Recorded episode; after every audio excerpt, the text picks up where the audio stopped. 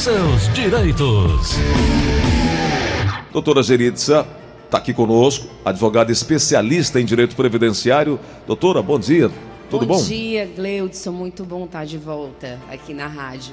Muito bem. Doutora, todas as, as pendências trabalhistas nossas, eh, a grande maioria, a gente já chegou à conclusão que, infelizmente, é a falta do conhecimento, não só do trabalhador, como também do empregador. Já falamos aqui com a boa assessoria, ajuda a, a dirimir, a, a, inclusive a evitar que uma causa seja levada para a justiça, algo que possa ser resolvido ali entre as duas partes, né, doutora? Sem dúvida, as pessoas são muito imediatistas, né? Só procuram na hora que tem o problema, elas não procuram prevenir o problema. Se isso acontecesse, se tivesse realmente uma consultoria especializada, poderíamos dar, poderíamos ter menos problemas e mais soluções. Pois é, e eu sempre digo, olha, faça parte da solução e não do problema ajuda a resolver e a evitar uma série de desgastes.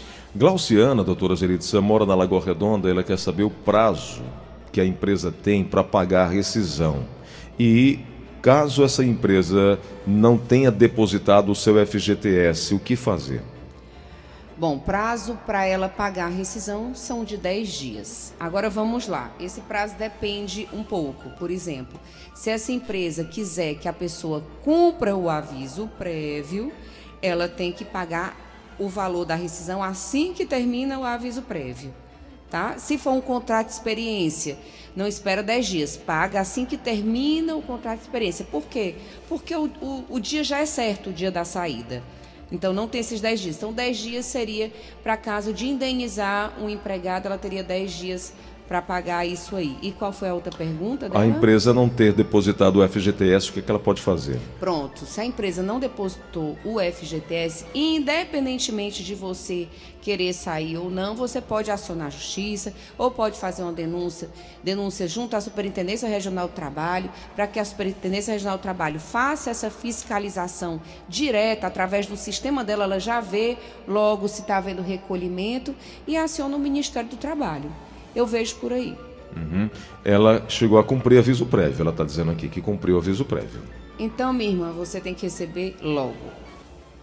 Caso não Se receba. Não, multa. É. Existe uma multa. O Luciano, que mora no Quintino Cunha, está dizendo que trabalhou em uma determinada empresa sem nenhum. Vi... nada assinaram dele. Ele chama de avulso. Ele quer saber como é que pode receber sua... seus direitos trabalhistas, já que não teve nada assinado com essa empresa durante quatro anos. Luciano. Foi mesmo, Luciano. Luciano, você trabalhou todos os dias. Se tiver trabalhado todos os dias para essa empresa, se você tiver recebido todo mês o seu salário direitinho, se você recebia ordens, se você não podia substituir o seu trabalho por terceiros, você é empregado. E sendo empregado e tendo trabalhado quatro anos, você pode acionar a do Trabalho para provar. Veja bem, você tem que provar que você era empregado dessa empresa. Isso é muito importante. Você chegar lá e só dizer que trabalhou, a empresa vai negar esse vínculo com você. Então, a prova é sua e você tem que provar com pessoas que tenham trabalhado com você. Não adianta ser o vizinho, uma pessoa que você encontrava no ônibus. Tem que ser uma pessoa que estava no seu trabalho e que via você desenvolvendo as atividades como empregado da empresa. Doutora, é, a Mônica, que mora no centro de Fortaleza, está dizendo que está na mesma situação aí do Luciano. Ela já está com três, três meses e o patrão não pediu seus documentos.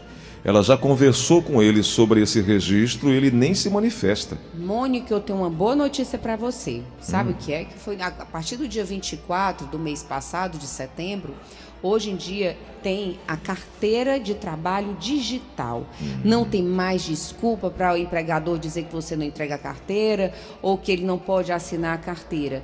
Então, procure fazer o seu cadastro da sua carteira de trabalho digital, procure o Ministério do Trabalho ali na 24 de, de maio, Isso. né?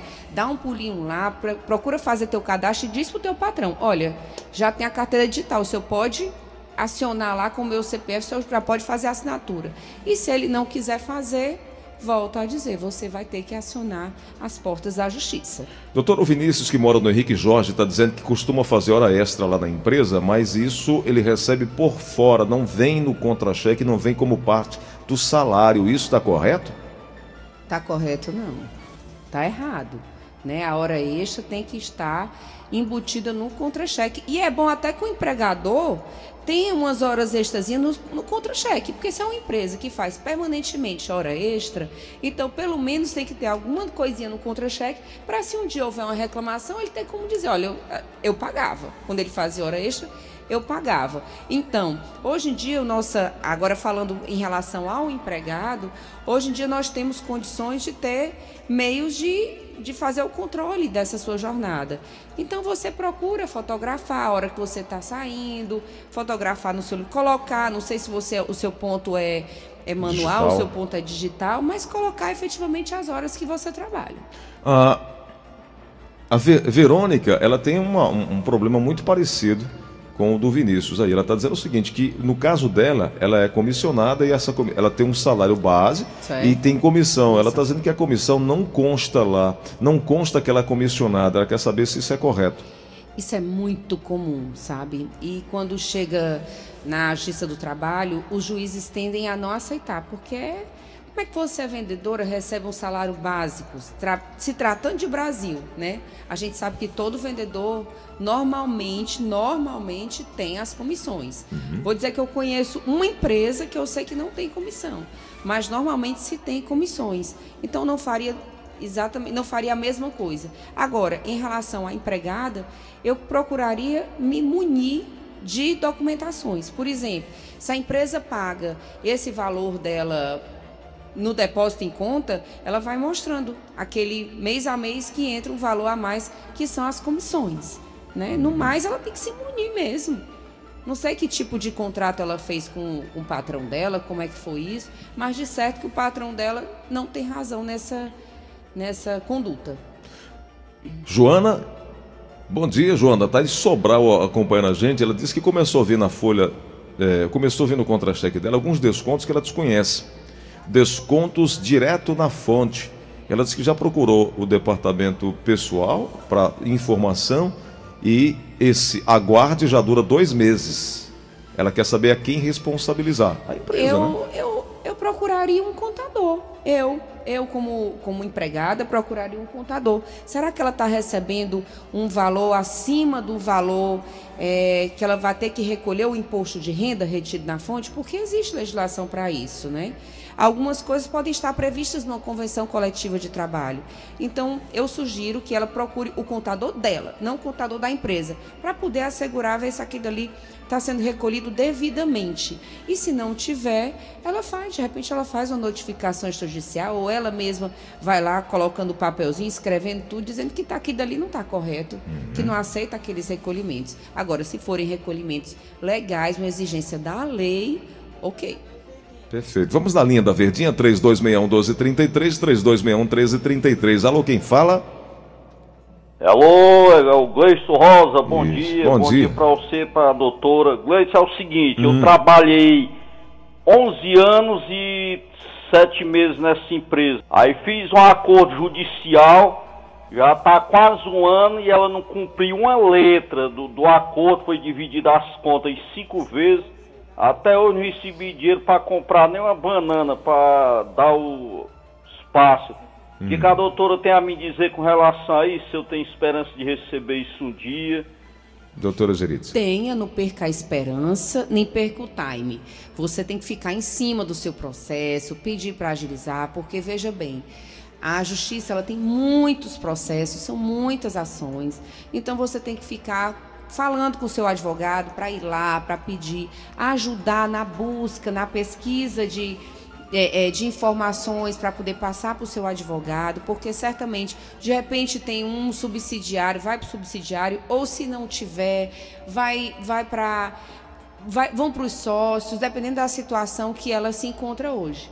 Então eu sugiro que você não perca tempo, continue insistindo, continue indo lá. É demorado, mas a Justiça do Trabalho ela dá boas respostas, mas também precisa de que você fique em cima do seu processo, indo lá, olhando, cuidado para não ser chato também, né? É. Porque aí chega lá, fica perturbando demais o servidor e aí a coisa não anda.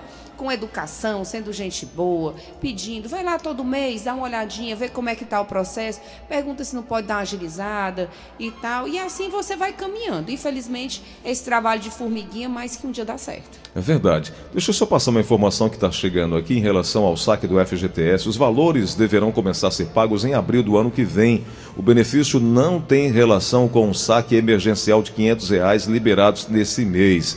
Uh, até o momento o que se sabe é que esse tipo de saque, o cotista abre mão de retirar todo o FGTS em caso de demissão sem justa causa para passar a receber uma parcela do que tem depositado todo ano, sempre no mês do aniversário. A regra não tem relação com o saque emergencial, aquele de até 500 reais por conta que poderá ser feito por qualquer trabalhador.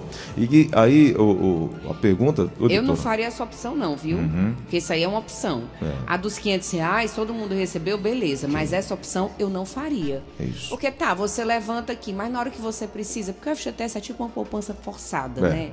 É. é. muito interessante que você mantenha lá e não faça essa opção. Mas é, cada um sabe o que é seu e onde é que mais incomoda, né? O bolso. Uhum. Então. Como funciona o saque aniversário? O que a Paula está perguntando. Aqui tem a informação de que o saque aniversário é o seguinte: o dinheiro só será pago a quem comunicar à Caixa Exatamente. que quer receber os valores anualmente. Exatamente. Caso contrário, o saque só ocorrerá nas situações previstas por lei, como a compra de casa própria, aposentadoria e demissão é. sem justa Sabe causa. O que, é que eu vou, vou falar aqui uma coisa. A gente está contando, muita gente está contando com isso. Ai, saque aniversário, eu vou receber. Procura a caixa para saber melhor. Primeira opção, né? Uhum. E a outra história é o seguinte: você está contando que tem seu dinheiro do FGTS, mas tem muitas empresas que não depositam o FGTS. É verdade. E que só depositam o FGTS na hora que você vai ser demitido. Uhum. Ou que deposita o FGTS numa, numa possível reclamação trabalhista. Aí você não vai poder levantar esse dinheiro. Fica complicado. Entendeu? Eu não levantaria, não. Agora só sabe quem passa, né? É. A, a, sua dor no bolso, né? O dinheiro começará a ser pago. Apesar de fazer o requerimento no mês de outubro, a liberação do valor começa a partir de abril de 2020. É. O requerimento tem que ser feito a partir de hoje, 1 de outubro, mas o dinheiro só começa a ser liberado a partir de abril do ano que vem. E vai depender do mês de nascimento de cada um. Eu tenho aqui as datas, se você quiser saber. É, eu tenho todas aqui, de janeiro até dezembro, tá? De 2020 até 2021, né? É, vou encaminhar aqui também. Já estou querendo, já estou querendo. E aí uma pergunta que é muito recorrente, doutora Geritza, quem se arrepende? E se eu me arrepender? Caso o trabalhador se arrependa, ele pode retornar ao saque e rescisão por dois anos após, após... a data de adesão do saque aniversário. Gente, demora demais, não, não, não não adero não. É, depois de não. dois anos, né? É um sofrimento, é um sofrimento desnecessário. Danado, desnecessário. E é o que eu estou dizendo, é contando que a empresa está fazendo seu depósito. E se não tiver? É, aí pronto. Aí você entra na justiça, mas só pode liberar daqui a dois anos. E quando você faz essa opção por saque mensal, é, o limite, o teto é 500 reais. É o que a doutora então... acabou de dizer. Será que isso vai suprir suas necessidades? Sim. Não seria melhor continuar, mesmo que forçosamente, fazendo essa poupança, deixando o dinheirinho lá para quando, né?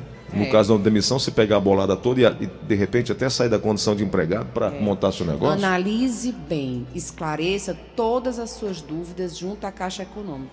Inclusive sobre essa questão. E se a empresa não estiver depositando no FGTS, é. aí infelizmente né, passou. Para quem quer para quem concorda, tem uma defesa. Né? Tem gente que diz o seguinte: o recurso será semelhante à antecipação da restituição do imposto de renda já oferecida por instituições financeiras. A diferença é que o dinheiro do saque aniversário do FGTS oferece ainda menos risco. Porém, será possível antecipar não só o dinheiro que vai bater em um ano, mas fazer dívidas mais longas baseadas nessa expectativa de renda. Expectativa. Esse é que é o problema, Esse né? Esse é um grande problema. O pessoal seja, faz mesmo. É, vai dever e contar dever, com aquele dinheiro que está ali. No final você fica, de repente, sem nada, é. mas é uma opção, um direito seu, né? É verdade. Doutora Geritza, é, agora já está com o site, tem todas as informações, quem quiser lhe procurar, né? Sim, sim, sim. Passa o endereço, por favor, doutora. rosariodiasadv.com.br ou a, o Instagram Rosário Dias ADV.